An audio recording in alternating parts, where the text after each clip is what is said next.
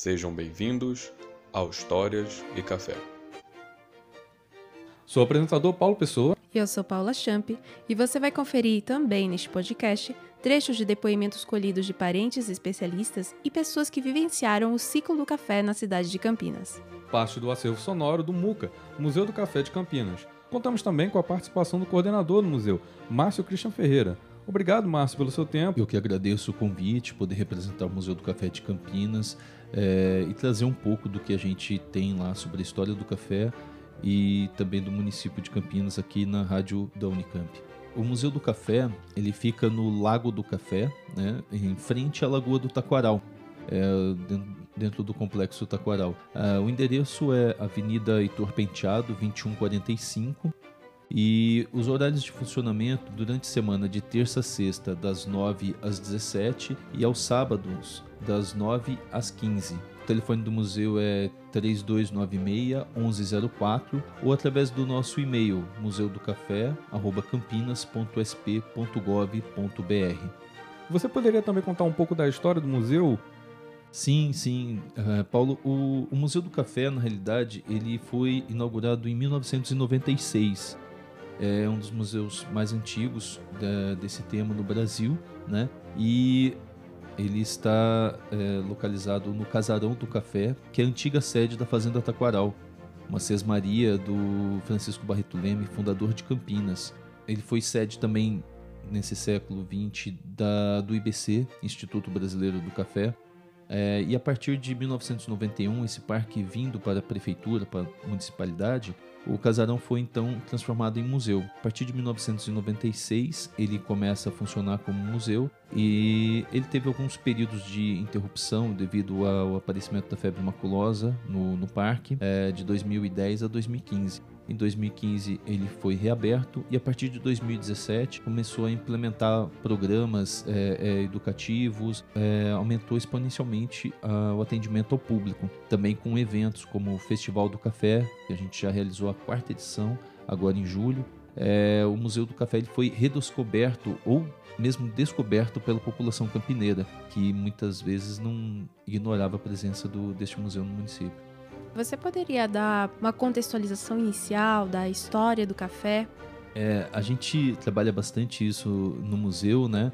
A gente tem o café como uma a bebida mais consumida no mundo, né? E o Brasil como um dos maiores consumidores, segundo ou primeiro maior consumidor dessa bebida.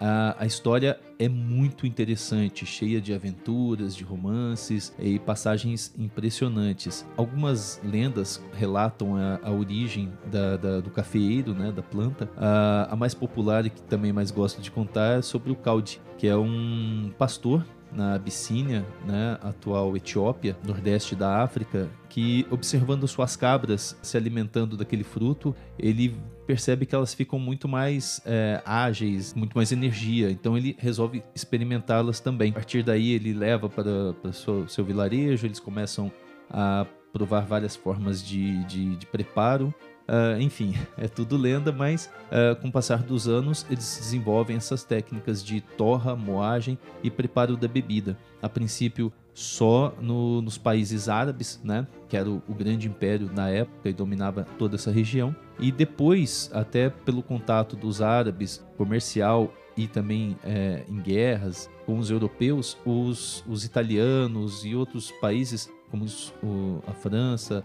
também isso é bastante relevante na história, considerando que antes da, da, das três bebidas quentes revigorantes, que são o café, o chá e o chocolate, as pessoas na Europa, por exemplo, consumiam bebidas alcoólicas logo no café da manhã, que não era muito saudável e nada producente.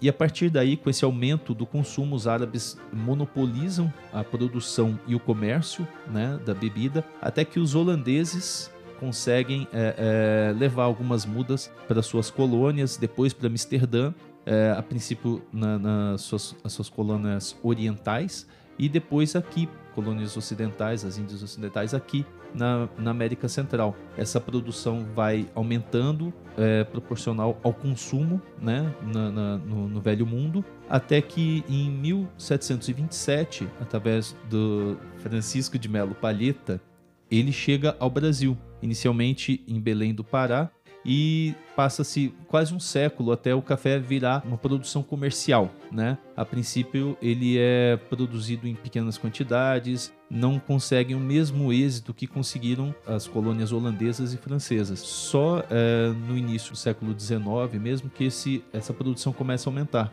A princípio em terras fluminenses, no Rio de Janeiro e se estendendo posteriormente ao Vale do Paraíba, entrando no estado de São Paulo. Passado isso, em Campinas, Logo no começo do século XIX, consta que o tenente Antônio Francisco de Andrade traz o café para Campinas e começa uma produção muito tímida ainda, onde hoje a Avenida Francisco Glicério foram os primeiros terreiros de seca de café. É, mas os fazendeiros, os, os antigos senhores de engenho, né, não veem aquilo como uma possibilidade comercial e sim como um cultivo de quitanda, é um termo que eles usavam que era para vender ali mesmo, como troca, apesar de já ter uma grande produção no Rio de Janeiro. Aos poucos, em meados do século, Campinas começa sim a produzir muito café. São Paulo passa o Rio de Janeiro como grande produtor do, do, café e Campinas vira esse centro produtivo. A região de Campinas ultrapassa o, o estado do Rio de Janeiro e o Vale do Paraíba na produção, isso em meados do século XIX. Esses barões do café, já no tempo do açúcar, eles já, já, já desfrutavam de situações muito boas, uma figura muito cotada. Mas o, de dominou o açúcar, então eles se tornaram-se grandes fazendeiros e Campinas se expandiu como um centro de café de maior importância. Era conhecida como a capital agrícola do estado de São Paulo. O que dizimou Campinas foi a epidemia de febre amarela. Campinas era tão importante que companhias de teatro vinham diretamente da cor, passavam para Campinas, não davam nem café para São Paulo. Campinas tinha um excelente teatro dado por particulares, o Teatro São Carlos. Também a Sara Berrar, artistas famosos vinham a Campinas. Foi uma época muito boa para o Brasil.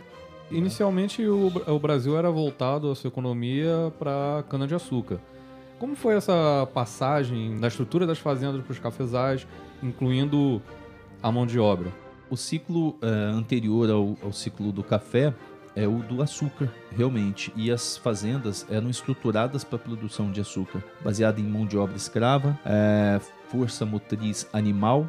Então é, não tinha uma estrutura muito grande. A partir da, da chegada da cafeicultura e de toda a demanda mundial pela produção de café, as fazendas vão sendo modernizadas. Então as fazendas do oeste Paulista, aqui região de Campinas, a Ribeirão Preto, elas são fazendas é, muito mais modernas. A partir das primeiras décadas do século XIX, na realidade, já há uma tentativa de mão de obra salariada. Um ponto é, crucial nessa nessa mudança da mão de obra escrava para assalariada é o da fazenda Ibicaba, que pertencia ao senador Nicolau de Campos Vergueiro.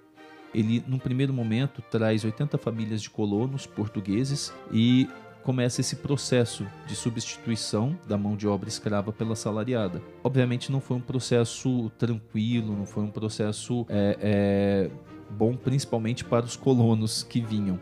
Outras fazendas acompanharam esse movimento. E a negociação com a imigração, com os imigrantes, era feita pelo próprio proprietário ele ia para a Europa, descia, ele tinha, existiam os agentes na Europa, como hoje é um moderno gato, né? A Europa é, estava vivendo é, no final do século XIX, é, houve a Guerra Franco-Prussiana e houve também a, a, guerra entre as repúblicas italianas, porque a Itália também não existia como país. Eram várias repúblicas que estavam brigando entre si. Então, socialmente, a Europa estava destruída. E o café aqui era um, uma planta que era a base da, da economia. E com a abolição da escravatura, eh, se bem que Campinas era um polo moderno de produção, a escravatura aqui ficou segregada entre os mais conservadores, entre os monarquistas, né, extremamente conservadores, né, mas, é, por exemplo, o Campos Salles, que foi também da época pela fundação do Partido Republicano, eram mais modernos. Então, a relação de trabalho existente era de parceria rural, que até hoje eu tenho aqui. Meu bisavô, Salvador Leite Camargo Penteado, era republicano. Ele se formou na Universidade do Largo São Francisco, da turma de 1874. Na universidade montaram uma célula abolicionista. E aqui nessa fazenda baseou-se uma. É, os escravos fugiam das outras fazendas, vinham para cá e eram escondidos. Aqui tinha um túnel aqui embaixo dessa mata e eles eram escondidos. Como eles eram muito parecidos entre si, ficava seis, sete meses depois dava-se alforria. Com isso eles ganhavam liberdade. Por isso também que nós temos várias pessoas de origem negra com o sobrenome penteado, em homenagem à, à alforria. Né? Então meu avô, meu bisavô foi a primeira geração republicana com a queda da monarquia, primeiro com a abolição da escravatura e houve uma ruptura. Aí foram trazidos os primeiros colonos. A minha bisavó foi para Europa, vovó Leonor, em Palermo, no porto de Palermo, quando ela chegou lá, a fome, a miséria eram terríveis, né? E ela trouxe os primeiros colonos para cá, e ela trouxe daqui, nessa fazenda tiveram os colonos belgas, é, colonos italianos e piemonteses, e que vieram trabalhar. O sistema de pagamento era era um sistema de parceria. Essa parceria eram sete ruas de café para cada família que podiam plantar arroz, feijão, milho, mandioca para o seu custeio. Cada família podia criar também porcos, galinhas à vontade. Então existia uma relação, vamos dizer assim, democrática de trabalho e no final da safra o trabalhador, o, naquela época era chamado colono, recebia em café. Porque o, o casarão, o sobrado, que a gente sempre falava sobrado, né? Ele foi reformado, muitas coisas foi assim, como a Ionice já falou, do piso trocado, de azulejo, peças de banheiro. Abaixo, né? Não, não, não. Então, quando eles mexeram no telhado, que estava tudo podre, e era tudo telhado de madeira, na reforma, o Geraldo falou que em cima do forro tinha coisas escondidas dos escravos, tipo fuzil, espingarda, corrente, porque ali chegou a ter escravo nessa fazenda. Meu nono falava que tinha, quando eles vieram para cá, chegou, já estava sendo a libertação, né? Mas depois da libertação ainda demorou um pouco tempo ainda para, né? E ele chegou ainda a ver escravos, né? ele era mocinho, né? Os fazendeiros, acostumados com a mão de obra escrava, não têm o feeling de tratar os trabalhadores, os colonos, os imigrantes europeus, como trabalhadores assalariados e acabam negando-lhes direitos e tratando-os como escravos. Obviamente, os colonos não se dão bem. É, tinha um, um, um, sistema de parceria. A família de colonos deveria produzir os cafés e, aos poucos, pagar as suas dívidas, porque as passagens, a, a, até as, as coisas que eles utilizavam para trabalhar, o fazendeiro cobrava desses colonos. Então, as famílias que eram para pagar essas dívidas em quatro anos no máximo, acabavam passando muito mais tempo. Fora isso, as condições eram péssimas. Então, nesse primeiro momento, não foi uma experiência bem sucedida. Só a partir da segunda metade do século XIX, 1870, que aí sim é, você tem algumas coisas que contribuem para essa imigração ser exitosa para o Brasil. Primeiro, a restrição dos Estados Unidos da América quanto à imigração.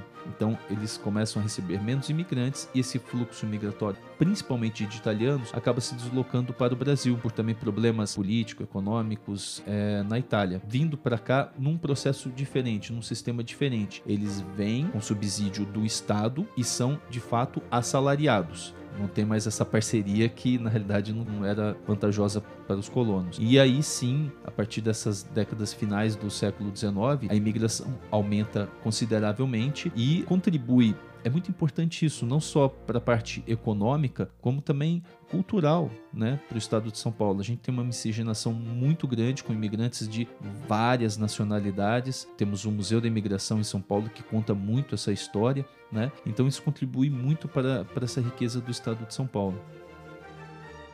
Meu avô e minha avó, da parte do meu pai, eles vieram da Itália. E, e, meus avós, da parte da minha mãe, vieram também da Itália, mas eles vieram assim, no, moço ainda de lá.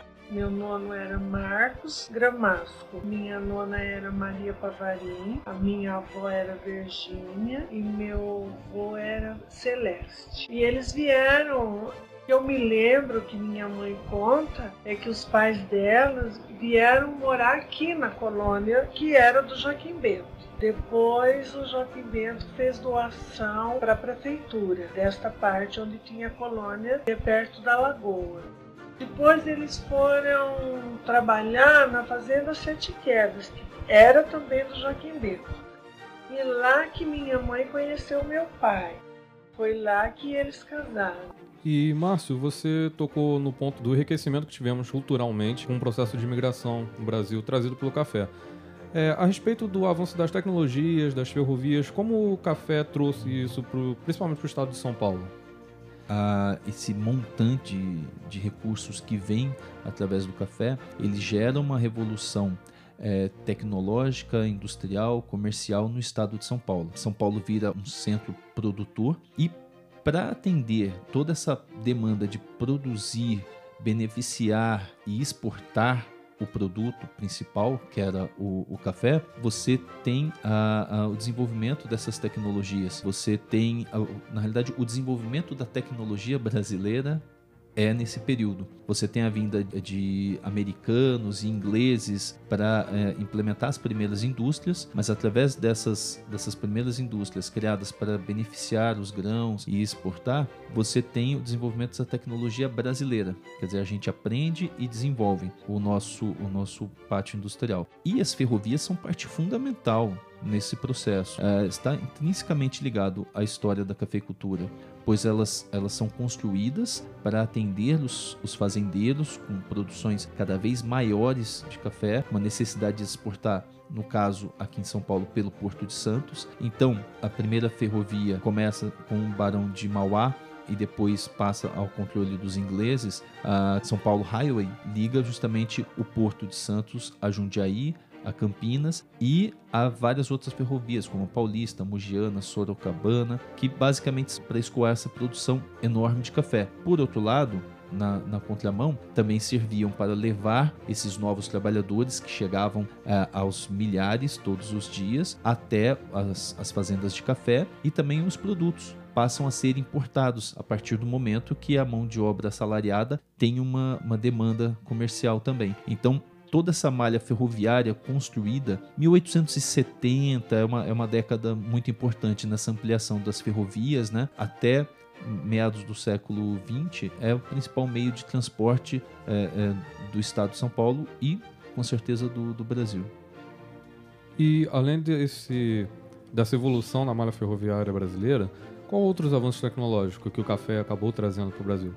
É, a gente tem a criação em 1887 do Instituto Imperial, que torna-se o IAC, Instituto Agronômico de Campinas, que é o órgão de pesquisas, é, desenvolve as a maior parte das variedades de, da, da, da rubiácea, do café, hoje são desenvolvidas pelo IAC e ainda hoje desenvolve um papel muito importante. Essa fonte de esse instituto de pesquisa vem o convite a pesquisadores não só do Brasil, como de outros países também né? Então Campinas e São Paulo já começa essa tradição acadêmica de pesquisa científica nessa, é, nessa época. A vinda de indústrias, principalmente inglesas e americanas, aqui em Campinas temos os exemplos da Liderwood e também da McHart, que são empresas voltadas a princípio à, à produção de equipamentos agrícolas, né?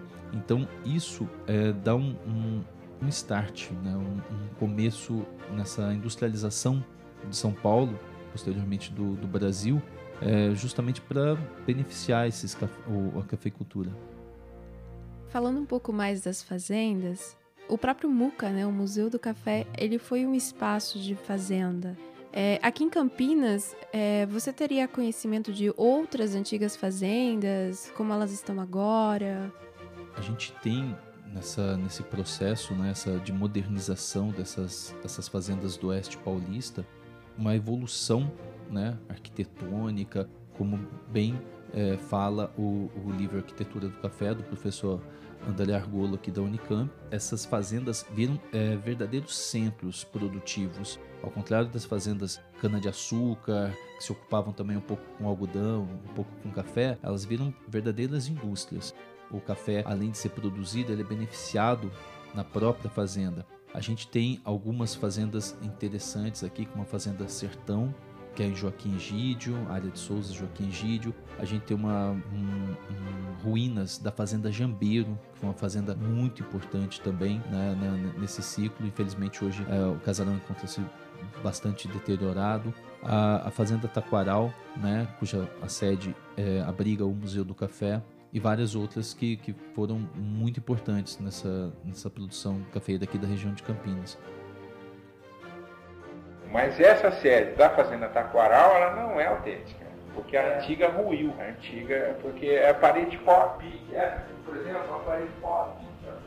É, ocorre que o reboco atual pegar tem que colocar uma tela e amarrar um arame, e o arame tem que ser galvanizado para não, não sofrer corrosão e aí colocado, e tem que pôr a massa, tem que pôr açúcar também na massa para dar uma consistência.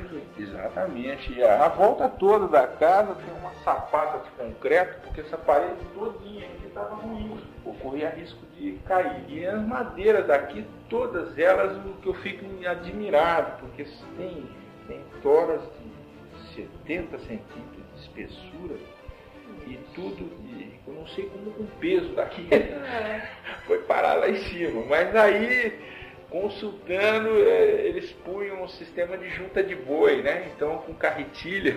Ah, fazer uma rodando. Fazia rodando. Porque não tem ser humano nenhum consegue carregar aquilo lá que está lá em cima. A estrutura da casa toda de aroeira. Tudo de aroeira. Inclusive, para pregar os pregos, a broca tem que ser uma broca de aço rápido, especial. Tem que furar com, com, com a broca para depois bater o prego no buraco. E mesmo assim o prego verga, porque é uma madeira muito dura. Né? Então, é, as casas elas não eram feitas de uma vez só, elas eram feitas por etapas, porque quando o pessoal estava trabalhando na lavoura, quando voltar, porque não podia. O café é, ele, ele tem assim sete, oito meses do ano de trabalho depois tinha três ou quatro meses de ociosidade. Não pode fazer, não pode. Ocioso. Então eu sempre estava construindo, né? O, o casarão original do começo do século XIX ele foi demolido na década de 50 é, para a construção do prédio atual. Foram respeitadas as características básicas, assim como o local do imóvel, mas ele foi, ele teve que ser reconstruído metade do século passado, mas que não tira sua relevância, né, por ainda preservar essas características. É, você podia contar também, Márcio, para gente um pouco de como foi o fim do ciclo do café, tempo que ficou o Brasil esquecido do café, até essa recente redescoberta. Mundialmente a gente voltou a esse interesse pelo café brasileiro. É muito interessante essa, essa passagem do século XX. É, você tem uma produção enorme, crescente e a diminuição da demanda mundial. E por política, os, os, cafeicultores conseguem subsídios do governo, o que é extremamente nocivo para a economia brasileira. É, com a quebra da Bolsa de Nova York, uma crise mundial entre guerras também, você tem uma queda muito grande nesse consumo. Então, os fazendeiros obrigam praticamente o governo a subsidiar a sua produção, a comprar a sua produção, que é, é cada vez maior, cada vez maior e não tem mais mercado consumidor. A partir dessa, dessa época, uma queda muito grande. O governo acaba queimando os estoques até para poder levar um pouco o preço da commodity, porque é, né, lei da oferta e da procura, você tinha tanta, tanta oferta que o preço despencou. E o Brasil vai paulatinamente abandonando o café, até pela perda da, da, da força desses cafeicultores como políticos, né? Você tem a Era Vargas, até que 1950, mas até 1950 a, a, a grande, a grande parte da, da produção brasileira, exportação brasileira ainda era o café. Infelizmente, o Brasil abandonou essa tradição de ser o grande produtor mundial e outros países ocuparam esse espaço, como a Colômbia, Costa Rica e, e países da, da da Ásia ocuparam esse espaço. É, e a gente tem esse, essa segunda metade do século XX de total abandono das políticas e também dos cafeicultores tradicionais que passaram por grandes dificuldades. Daí também o abandono de muitas fazendas, né, a transformação completa dessas fazendas em, em, em, outras coisas.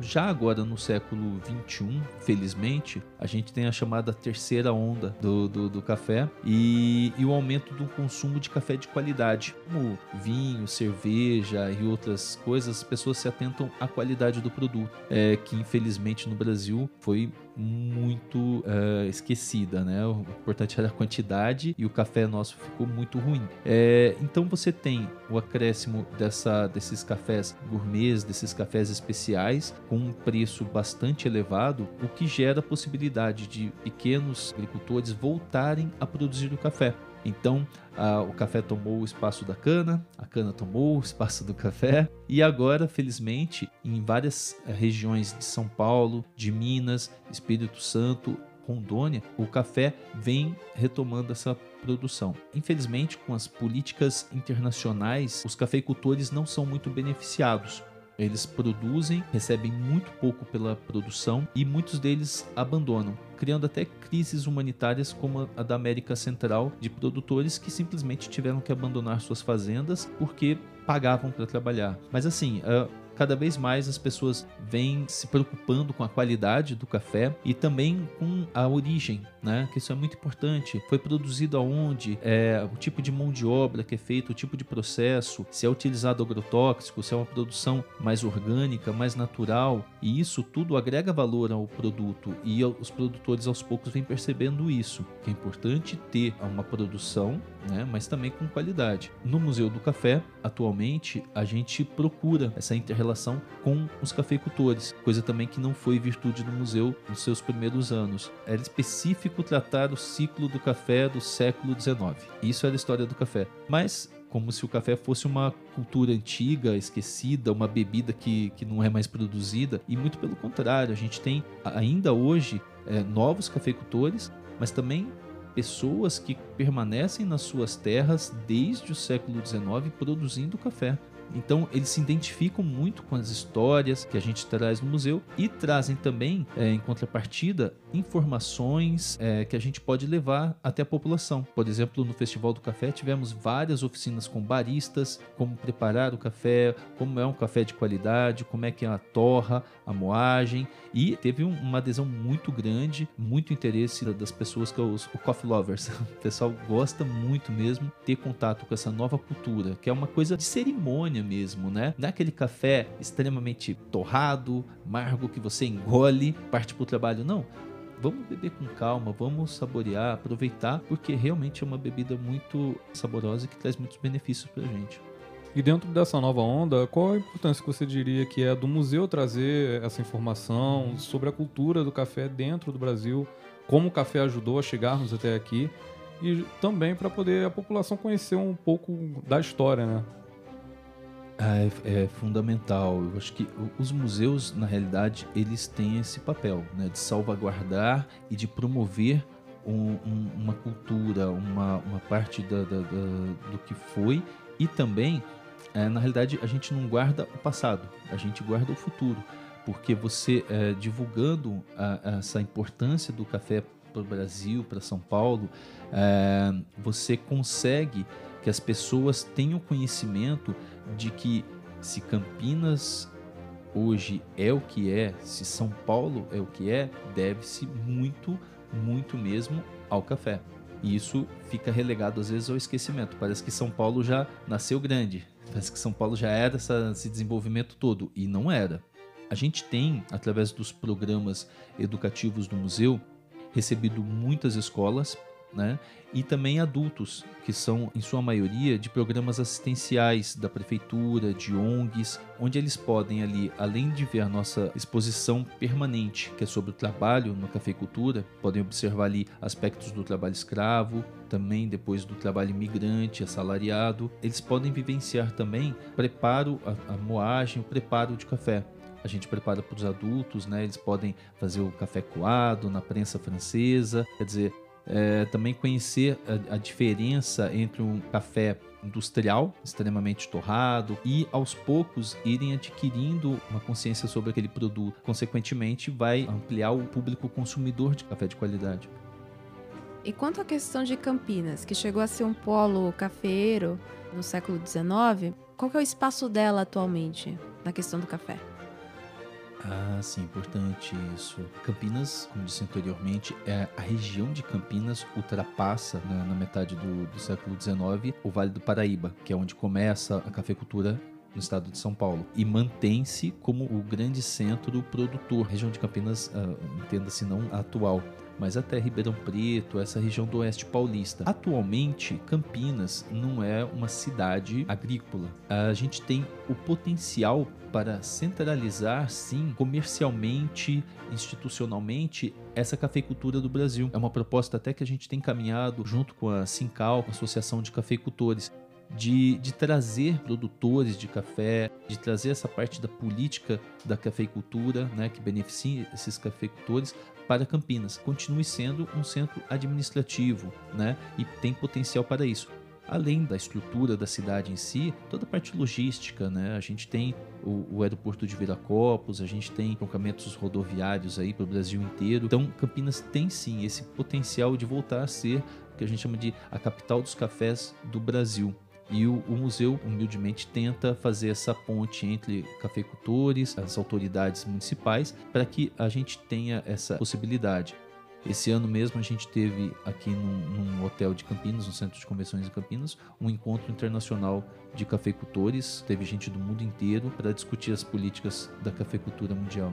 Sobre a cafeicultura atual, existem movimentos dos cafeicultores que luta por uma questão mais sustentável? Como eu disse, o cafeicultor, ao contrário de outras commodities, soja, pecuária, cana, é, tem condições de uma pessoa que não tem uma área do tamanho da Suíça ser um produtor de café. Ele tem ali a sua propriedade não muito grande e ah, através dessa conscientização das pessoas, principalmente do mercado externo, né, a gente sabe que o consumidor brasileiro não se atenta, infelizmente, muito à questão da sustentabilidade, das formas de produção, da utilização exacerbada imensa de agrotóxicos, é, mas muitos cafeicultores hoje, pequenos, médios e grandes, estão preocupados com isso. Então produzem o seu café sim de forma mais justa, ou seja, funcionários assalariados, bem pagos, né, sem exploração de mão de obra análoga à escravidão, como acontece com outras culturas, e também a produção, tem uma coisa que a gente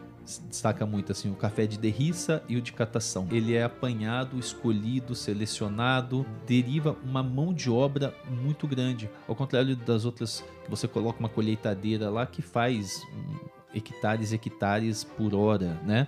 Então você tem uma mão de obra ali é, qualificada, geração de renda para as pessoas e sim, essa preocupação, até porque o, o, público consumidor de um café de qualidade, na Europa principalmente, ele vai querer saber a origem daquele produto, como é que foi a produção, se foi utilizado, como disse, agrotóxico, como é que a região, tudo isso daí é, um café de qualidade tem. E, de fato, muitos produtores vêm mudando seus conceitos, né? adaptando a sua produção. Às vezes, é, parte dela produz o café industrial, 80% é, da sua área, e 20% ele dedica a esse café de qualidade. Então, sim, tem uma preocupação é, crescente e principalmente pelos direitos desses pequenos produtores, que são muitas vezes massacrados por um mercado muito grande e injusto. É, essa produção mais qualificada, eu acredito que eles também tenham qualidade de vida melhor. Né? longe daquela, daquela coisa industrial do, dos agrotóxicos, colheitadeiras. Porque se você tem o café de derriça, que é uma máquina que vai passando e jogando todos os grãos ali, você não tem, por exemplo, a, essa seleção Né? Então você tem é, grãos maduros, grãos é, verdes, grãos que já passaram do ponto. Isso tudo é misturado, torrado ao extremo e servido como café.